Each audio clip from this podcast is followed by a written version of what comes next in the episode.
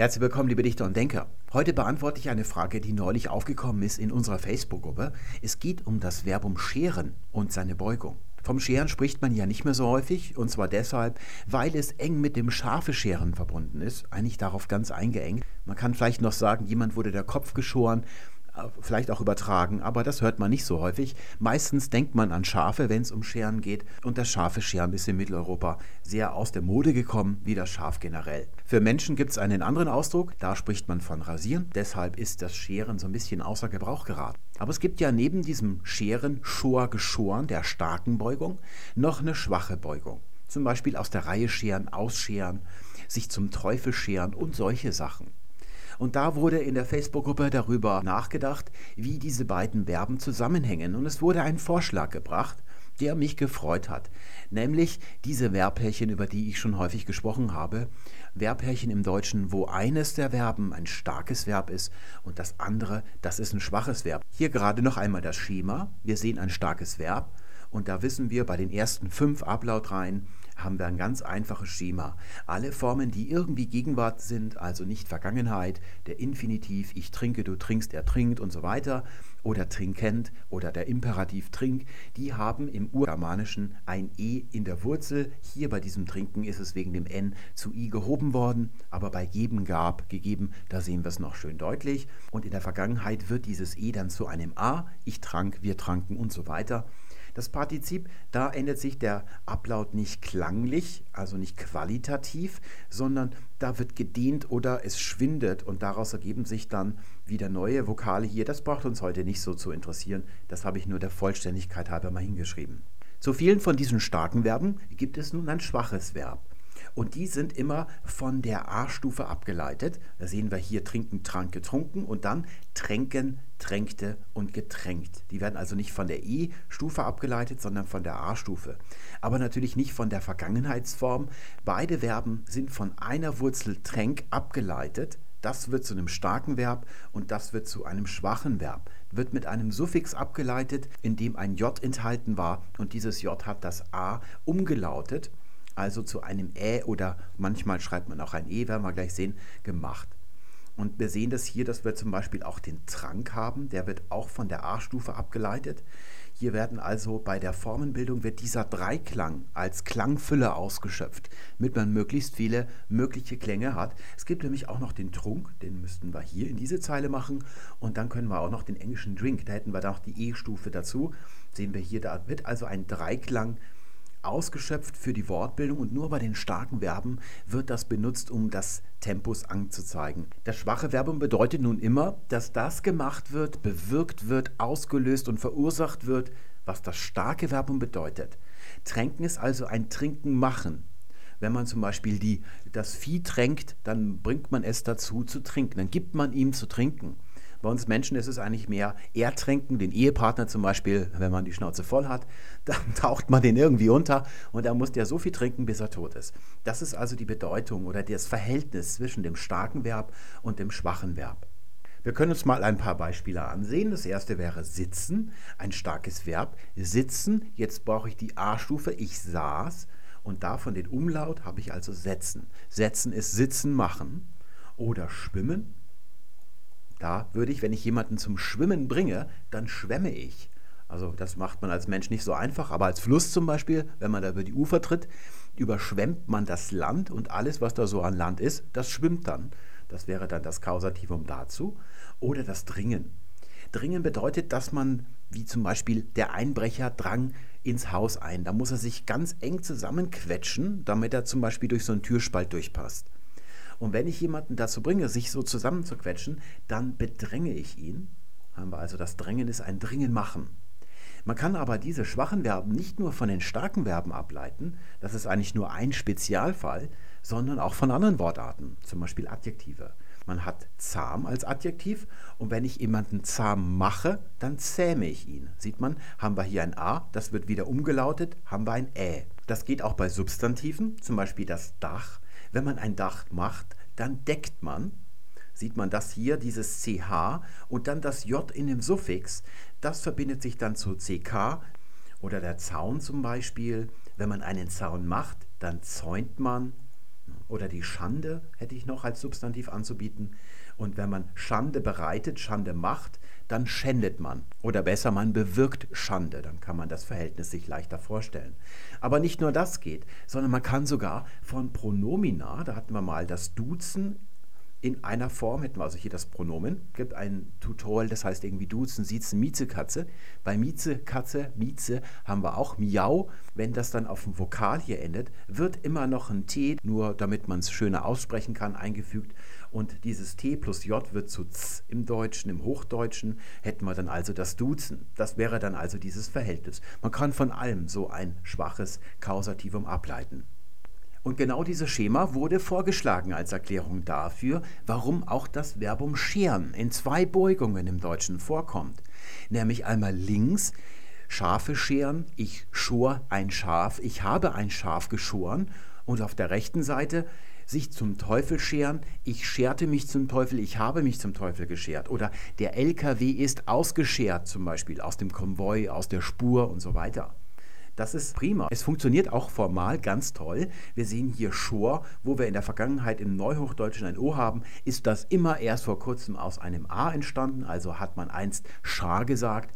Und wenn man das jetzt umlautet, kommt man auf ein E. Das wird entweder E oder Ä geschrieben, das spielt keine Rolle. Das funktioniert also hier problemlos. Es gibt nur einen Haken. Die Bedeutung funktioniert irgendwie nicht ganz. Das sich zum Teufel scheren ist nicht das Kausativum zum Schafe scheren. Das funktioniert nicht. Das können wir also nicht irgendwie voneinander ableiten. Und nun zum Scheren. Das verhält sich erstmal, was die starke Seite dieses Verbums angeht, ganz zivilisiert. Es gibt eine urindogermanische Wurzel sker und die bedeutet schon scheren, kratzen, abschneiden, also mit so einem scharfen Gegenstand rumfuchteln oder rumhantieren. Und das S da vorne steht in Klammern, es ist mobil, also ein S mobile. Das S kann manchmal auftauchen und manchmal nicht auftauchen, dann in den späteren Formen. Also da sein oder nicht da sein. Gibt es recht viele solche Wurzeln, die mit so einem mobilen S beginnen. Zum Beispiel Schmutz im Deutschen, da haben wir Sch vorne, das ist dieses S. Aber im Englischen dagegen matt, das ist der Schlamm, wo man so durchstiefeln kann. Da fehlt es dann MUD. Oder auch innerhalb des Deutschen Lecken und Schlecken zum Beispiel. Das ist also so ein mobiles S. Und das findet sich im Griechischen etwa Keiro, da ist es nicht da zum Beispiel, bedeutet auch scheren, aber bei uns im Germanischen, da ist es da. Die germanische Wurzel wäre dann skera und was sich daraus ergibt im Althochdeutschen skeran, skar, skarum, geskoran, ist ganz schematisch. Mittelhochdeutsch wird es dann vorne das SC dann schon SCH geschrieben und schon sch wie bei uns ausgesprochen, scheren, schar, schan, geschoren und dann bei uns im Neuhochdeutschen scheren, schor, schoren, geschoren. Und diese ganze Diskussion bei Facebook hat damit angefangen, dass jemand wissen wollte, warum es Schor heißt und nicht Schar weil ich in diesen Paradigmen, in diesem PDF-Handout, das ich damals zu den starken Verben rausgegeben habe, da ist es im Detail aufgeführt, wann ein A zu einem O wird. Und zwar dann, wenn in der Nähe ein Laut ist wie W zum Beispiel. W ist so ein Lippenlaut, der das A auch lippengerundet macht. Und wenn man ein A spricht, könnt ihr mal machen, A, nicht so wie beim Onkel Doktor, sondern ganz normal entspannt und eure Lippen berührt mit dem Finger, werdet ihr sehen, die Lippen sind so recht, so dass dazwischen nur so ein leichter Spalt ist und die Lippen sind ganz entspannt. Wenn davor jetzt ein Laut wie W ist zum Beispiel, werden die Lippen etwas angespannter und dann werden sie, wenn man so von vorne in den Spiegel blickt, schon so die Lippen wie ein O. Also die werden gerundet. Lippenrundung nennt man das. Und dann wird das A hinten, was man spricht, zu einem O. So sind diese ganzen O's in der Vergangenheitsform im Neuhochdeutschen entstanden. Und die Frage lautete, wo ist das W? Oder der andere Laut, der das verursachen würde. Und die Antwort lautet, ich habe ich vergessen dazu zu schreiben, dieses Verbum hier, das entwickelt sich im Huckepack mit dem Schwören. Ursprünglich schweren, schwar und dann geschworen und das hat sich dann durch das W ist das A zu einem O geworden und dieses hier, das ist das einzige, das auch noch hinten ein R hat in dieser Ablautreihe und das ist dann im Huckepack mit O geworden. Das ist die Erklärung dafür. Wir können uns das auch nochmal im Englischen anschauen. Altenglisch sieht es dann so aus. Und im Mittelenglischen sieht es ziemlich deutsch noch aus. Scheren, schar, scheren, schoren. Und dann im Neuenglischen ist dieses Verbum ziemlich unregelmäßig. Schier, schiert sagt man heute. Man kann auch noch Schor sagen, es ist eigentlich nicht mehr lebendig, nur der Vollständigkeit halber. Und dann im Partizip sagt man heute aber immer noch schoren. Man kann auch schiert sagen. Da sieht man dann noch die alten Varianten dazu. Man sagt auch in altenglischer Zeit dieses Scoren hier, was wir da haben. Es bedeutet auch abrupt, also abgeschnitten, das Partizip. Dann haben wir heute das Adjektiv short, würde man, das bedeutet auch abgeschnitten. Wir sagen auch im Deutschen ein Scherzbrot. Mache ich das mal hier so hin. Das ist also kein Scherz, über den man lacht, sondern es ist so ein, so ein Schnipsel, was man abgeschnitten hat. Oder auch der Schurz und die Schürze, die gehören auch noch mit dazu. Und nun zum schwachen Scheren. Da habe ich gerade schon gesagt, das Problem ist, es sieht zwar von der Form her ganz gut aus, aber von der Bedeutung kommen wir nicht von dem starken auf das schwache Scheren, indem wir das Kausativum bilden, also Scheren machen. Das funktioniert nicht. Normalerweise bei Schwimmen, Schwemmen, Dringen, Drängen, da werden die beiden Verben von so einem Pärchen von derselben Wurzel im Urindogermanischen oder Urgermanischen abgeleitet und in diesem Fall ist das nicht so. Wir haben hier die eigentliche Wurzel, von der das starke Scheren herstammt. Die haben wir gerade gesehen. Scheren, kratzen, abschneiden. Und noch in urindogermanischer Zeit ist von dieser Wurzel eine Erweiterung gebildet worden. Das dürfen wir uns etwa so vorstellen, wie wir heute, wir haben ein Verbum gehen zum Beispiel und dann haben wir weggehen. Da haben wir vorne ein Präfix davor und das erweitert dann dieses Verbum, bekommt eine spezielle Nuancierung und genau das ist hier auch passiert. Da wird ein Hauchlaut angefügt hinten und diese Erweiterung hat die Bedeutung trennen, teilen. Hier ist es eher so das Kratzen, das Abschneiden von Haaren hauptsächlich. Und hier hat es die Bedeutung, dass man etwas, ein Ganzes durchschneidet, kriegt man zwei Hälften oder wie einen Kuchen aufteilen zum Beispiel, dass man also etwas in Teile zerlegt. Das hat diese Wurzel hier als Bedeutung. Und sie ist der Ausgangspunkt von dem schwachen Scheren. Das ist die erste Zusatzannahme, die wir hier machen müssen, aber wir müssen noch eine zweite machen. Denn wenn das eine eigene Wurzel wiederum ist und man macht ein Verbum daraus im Germanischen, dann wird dieses Verbum eigentlich stark, aber das schwache Scheren ist eben schwach. Da es hier kein starkes Verbum gibt, kann es also nicht von dem starken Verbum abgeleitet sein, also muss es von dem Substantiv abgeleitet sein. Schwache Verben sind abgeleitet entweder von anderen Verben oder von Substantiven oder vielleicht auch von Adjektiven. Und da haben wir auch ein Substantiv und das sieht so aus. Das ist die Abstraktion von dieser Verbalwurzel. Das bedeutet also trennen, teilen und das bedeutet Trennung, Teilung. Also die Abstraktion dieses Gesamtvorgangs mit all den Einzelschritten, die dabei nötig sind. Und dieses Suffix ist also das hier, was da die Abstraktionsbildung macht. So wie wir heute Tät, Heit oder Ung hinten dran fügen können, haben die Urindogermanen so einen speziellen Hauchlaut H2, Laryngal 2 nennt man den, angefügt. Und davor steht hier ein E, das nichts zu bedeuten hat. Und die Kombination aus E und Laryngal 2, die wird zu einem langen A. Und dieses A ist das feminine A. Daraus entsteht das feminine Genos. Alle Feminina in den indogermanischen Sprachen sind Abstraktionen. Auch die Vornamen von Frauen sind nichts anderes als Abstraktionen. Oder das ist ein spezieller Trick, auf den komme ich nochmal in einer anderen Folge ausführlich zu sprechen. Und das wird jetzt erstmal im Urgermanischen werden alle langen A's zu einem langen O. Und jetzt kommen die Substantive, die wir in althochdeutscher Zeit haben. Skara wird dann daraus und im Neuhochdeutschen haben wir heute die Schar. Bei einer Schar stellen wir uns ja eine große Ganzheit vor. Eine Schar Reiter reitet auf einen zu zum Beispiel, eine Schar Vögel, eine Schar Kinder und da stellen wir uns immer ganz viel vor. Aber eigentlich, es kommt ja hier von trennen, teilen, es bedeutet eigentlich nichts anderes als Teilung. Und das sehen wir deutlicher beim Englischen. Da hätten wir im Altenglischen Skero, wird im Mittelenglischen Schare draus und dann Neuenglisch Share, a fair share oder besser noch Shareholder. Ein Shareholder, der besitzt nicht die Gesamtheit eines Unternehmens, sondern nur einen Anteil daran, also einen Teil davon. Da sehen wir also die Urbedeutung dieser Wurzel hier noch ganz deutlich im Englischen. Das schwache Scheren ist nun von diesem hier abgeleitet, von diesem Substantiv. Das Englische können wir mal zur Seite rücken. Das Althochdeutsche machen wir mal dahin mit dem Neuhochdeutschen zusammen. So, hätten wir jetzt Skerian, da sehen wir dieses J-Suffix und dann auch den Umlaut von A zu E. Jetzt geht sich die Sache auf und dieses J-Suffix, auch das A dahinter wird umgelautet. Sehr häufig auch Skerren wird es dann verdoppelt. Das ist so der tägliche Wahnsinn in althochdeutscher Zeit, dass man so viele Varianten hat. Es ist ja auch noch sehr zerklüftet. Es gibt noch keine Standardsprache. Und dann im Mittelhochdeutschen sieht es dann so aus: Scheren, ich scherte, geschert. Da haben wir schon die Formen, die wir heute beim schwachen Scheren haben. Und die Bedeutung ist eben, wenn das hier eine Teilung ist, ein Teil von einem Ganzen, dann bedeutet dieses Verbum hier in althochdeutscher Zeit, dass man etwas begrenzt, zuteilt, absondert, abteilt und dann auch wohin schafft, wenn man was absondert oder abschneidet, dass man es wohin schafft. Das entwickelt sich dann noch ein bisschen als Erweiterung daraus und deswegen scher dich zum Teufel. Also sonder dich ab zum Teufel hin. Das ist das, was das bedeutet. Und natürlich auch ausscheren. LKW zum Beispiel aus der Fahrspur, aus einem Konvoi schert der aus. Daher kommen diese Bedeutungen.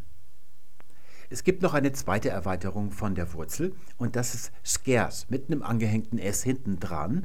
Und das hat dann die Bedeutung Wolle krempeln. Krempeln so, wie ihr die Ärmel hochkrempelt, nicht der Krempel in eurer Schublade oder im Keller, der hat eine andere Etymologie. Das ist was, sowas wie Schaben. Es gibt ja auch die Frage, woher kommt das Wort Schaf? Das ist nicht das urindogermanische Wort, das wir im Deutschen haben, ob das was mit Schaben zu tun hat, also mit dem Gewinnen der Wolle von diesem Schaf. Und hier können wir erstmal sehen, also gerade noch lateinisch caro ist die direkte Fortsetzung davon, ohne dieses S. Das wäre dann nur mit dem K vorne. Und bei uns Skerran, so würde das in früheren Zeiten aussehen. Hier gleich mal das Mittelhochdeutsche Scherren, Schar, Schurren, Geschorren. Und das ist direkt stark gebeugt, weil ja hier kein Substantiv dazwischen steht, direkt von der Wurzel. Ich nehme das mal hier so darunter wird also direkt ein starkes Verb draus gewonnen. Und diese Formen, gerade das Partizip, das hält sich sehr lange. Noch in neuhochdeutscher Zeit spricht man gerne von geschorren, verschorren. Und heute ist das schwach. Da sagt man scharren, scharte, scharten, geschart. Dieses A ist aus E entstanden, genauso wie das Schallen aus dem Schellen entstanden ist. Gibt man jetzt keinen besonderen Grund an. Derselbe Vorgang, damit man eine Erklärung dafür hat. Das wäre dann noch eine weitere Form von diesem Verbum, aus dieser Urwurzel, die es sich ergeben hat. Und jetzt habe ich noch eine letzte Redeweise. Ich scherte mich nicht darum, ich habe mich nicht darum geschert. Da würden wir annehmen, weil schwach gebeugt wird, dass es von diesem schwachen Scheren kommt, also letztlich von dieser grünen Wurzel der Erweiterung. Das ist ja eher die abstraktere und das hier ist die konkrete, die haarige, wo es wirklich um Scheren, um Schneiden geht. Und das ergibt aber hier keinen rechten Sinn vom Inhalt her. Wie kommt man von diesem Abteilen, Absondern, Trennen auf ich scherte mich nicht darum in der Bedeutung? Es bedeutet ja so viel wie ich kümmerte mich nicht darum. Können wir auch noch sagen. Und die Erklärung ist ganz einfach. Es kommt gar nicht von dem schwachen Verbum, sondern von dem starken. Ist erst im Neuhochdeutschen dann plötzlich schwach geworden. Die Leute haben damals schon auch nicht mehr recht gewusst, wie diese Formen oder Anwendungsweisen von diesen Wörtern so recht zusammenhängen. Und da ist es dann schwach geworden. Man hat im Mittelalter noch von einem scherenden Schmerz gesprochen. Wir schneiden ja heute gar nicht mehr so häufig. Im Mittelalter war das eine alltägliche Handlung und da hat man sich ja häufiger noch geschnitten. Also das war so ein Schmerzempfinden, das wir heute nur noch ab und zu haben, wenn wir mal mit dem Obstmesser uns schneiden. Man sprach von einem scherenden Schmerz, wo wir heute von einem stechenden Schmerz sprechen, also so einem akuten spitzen Schmerz. Dann ja, dann kümmerte man. Ne? Dann hatte man also einen Kummer, heute recht übertragen gebraucht, aber wir sagen heute ja auch noch vor sich hin kümmern, verkümmern, das ist noch recht körperlich. Da ist man, wenn man Schmerz empfindet, so funktioniert unser Gehirn, da ist dann das ganze Denken abgeschaltet und auf diesen Schmerz konzentriert und man ist also dann damit befasst. Und wenn ich jetzt sage, ich scherte mich nicht darum, dann ist das die Verneinung davon. Das wäre jetzt also der Überblick über diese Formen. Das ist leider nirgendwo bisher dokumentiert oder erklärt gewesen. Deswegen musste ich das alles selber ausrechnen. Man kann bei Jakob Grimm nachschlagen, aber da geht es drunter und drüber. Also da kommt man auf keinen grünen Zweig. Man braucht diese Mathematik mit den Rekonstruktionsformen. Dann hat man als Orientierung, weiß man genau, das kann nur daher kommen und das aber nicht daher und so weiter. Dann kommt man so ein bisschen drauf. Und weil das nirgendwo nachzulesen ist, habe ich mir gedacht, dass ich das hier also mal als Sendung mache. Ich habe dann auch noch gesehen am Anfang, als ich so mal nachgeschlagen habe, dass an vielen Stellen, die sich dezidiert zur Sache äußern, die Etymologie falsch ist. Eine Sache habe ich gleich am Anfang gefunden bei duden.de unter dem Eintrag zum schwachen Scheren. Da wird eine Etymologie angegeben, die sonderbar ist, wie sie darauf gekommen sind. Skieron im Althochdeutschen bedeutet jauchzen. Hat also irgendwie nichts mit diesem Scherenform, die wir so gehabt haben, zu tun. Jauchzen, frohlocken. Und es wird auch noch erwähnt, dass es ursprünglich springen bedeutet hat. Wenn man sich freut, dann springt man ja vor Freude in die Luft. Und dass es mit diesem hier zusammenhängt, könnte sich vorstellen, dass das zu scheren wird. Aber das stimmt nicht, weil die ganzen Formen, die in den tausend Jahren dazwischen belegt sind, das passt alles nicht zueinander. Also das ist ein Fehlgriff einfach. Die haben sich für was Falsches entschieden. Von diesem Verbum hier kommt dann als Erweiterung das Scherzen und der Scherz. Also der Scherz, der lustig ist, nicht der Scherzenbrot, den wir vorhin hatten. Dass davor irgendeine Bedeutung für Springen gewesen ist, Dafür gibt es überhaupt keine Belege. Das ist von Anfang an alle Formen im Althochdeutschen, die mit diesem hier zusammenhängen, haben Freude oder Scherze machen diese Bedeutung. Also zum Beispiel ein Skirno, das ist eine Person, ein Comedian würden wir heute sagen, ein Possenreißer, also einer, der Scherze macht, dann die Scherzerei, die Albernheit, Skirin im Althochdeutschen, sowas hier. Es gibt auch dann spätere Formen noch, also Scheren zum Beispiel, Niederdeutsch und Mittelhochdeutsch Scheren auch noch Schernen, das ist dann wiederum von diesem abgeleitet. Und das stirbt dann aus, weil es von dieser Erweiterung hier abgelöst wird. Das hat aber alles nichts zu tun mit dem, was wir vorher besprochen haben. Das wollte ich nur noch mal erwähnen, falls da jemand im Duden nachsteckt und dann sowas findet. Das ist ein Fehlgriff, ganz einfach. Da bedanke ich mich fürs Zuhören und für euer Interesse und wünsche euch alles Gute bis zum nächsten Mal. Tschüss.